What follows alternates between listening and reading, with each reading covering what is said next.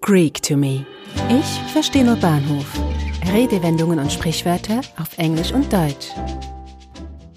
Den Ton angeben. To call the shots. Den Ton angeben. Im Englischen wird diese Redewendung häufig mit to call the shots übersetzt, wobei auch to call the tune eine mögliche Übersetzung ist. In beiden Sprachen ist derjenige, der den Ton angibt, oder the one who call the shots, der, der die Führung in einer Sache übernimmt und bestimmt, was zu tun ist. Du bist hier der Chef, du gibst den Ton an. You the boss here, you call the shots. Redewendungen, die sich um den Ton drehen, gibt es im Deutschen viele. So kann man sich im Ton vergreifen oder jemanden in den höchsten Tönen loben. Man kann im Brustton der Überzeugung sprechen und es ist der Ton, der die Musik macht. Ton vom altgriechischen Wort tonos stammend, bedeutete so viel wie spannen, wie von einer Gitarrenseite zum Beispiel. Im Lateinischen bedeutet Tonus Klang, Akzent, Spannung. Tatsächlich sind unsere Stimmlippen beim Erzeugen eines Tones angespannt. Mit dem Atemdruck bringen wir diese zum Vibrieren und unser Körper dient als Resonanzkasten. Die Tonfarbe in unserer Stimme verrät einiges über unseren Gemütszustand. Sind wir erregt oder sehr angespannt, sprechen wir in höheren Tonlagen. Ist man traurig oder schlapp, so sind auch unsere Stimmbänder eher schlaff und erzeugen einen tieferen Ton. Unsere Stimmung ist demnach an unserer Stimme erkennbar. Bei der Redewendung den Ton angeben ist aber nicht der Stimmungston gemeint, sondern die Tonart, die Tonmelodie. Wussten Sie, dass in einem Orchester die Oboe den Ton angibt? Aus Hartholz gefertigt, hat sie einen besonders klaren Ton. Alle Instrumente richten sich deshalb nach dem Ton A1 der Oboe.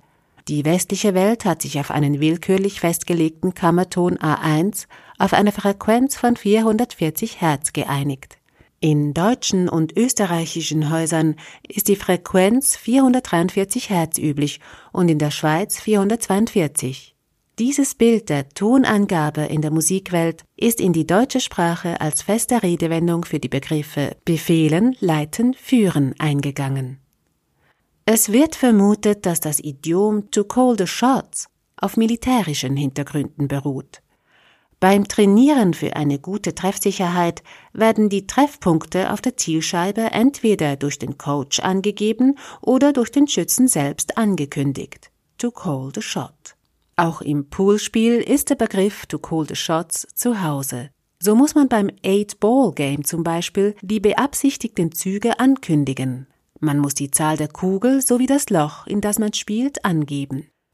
Das Synonym call the tune soll vom Sprichwort Who pays the piper calls the tune abgeleitet worden sein.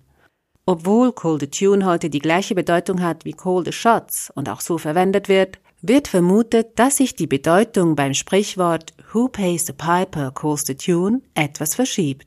In früheren Zeiten nämlich wurden Musiker vom Adel in ihre Häuser gerufen oder sie waren Angestellte des Hofes. Unter diesen Umständen waren dann nicht die Musiker die Tonangeber, sondern die zahlenden Fürsten. Im Deutschen gibt es dafür die passende Redewendung Wer bezahlt, der bestimmt. Bei mir zu Hause gebe nicht etwa ich den Ton an, nein, es ist diese Tonfolge, die mich springen lässt.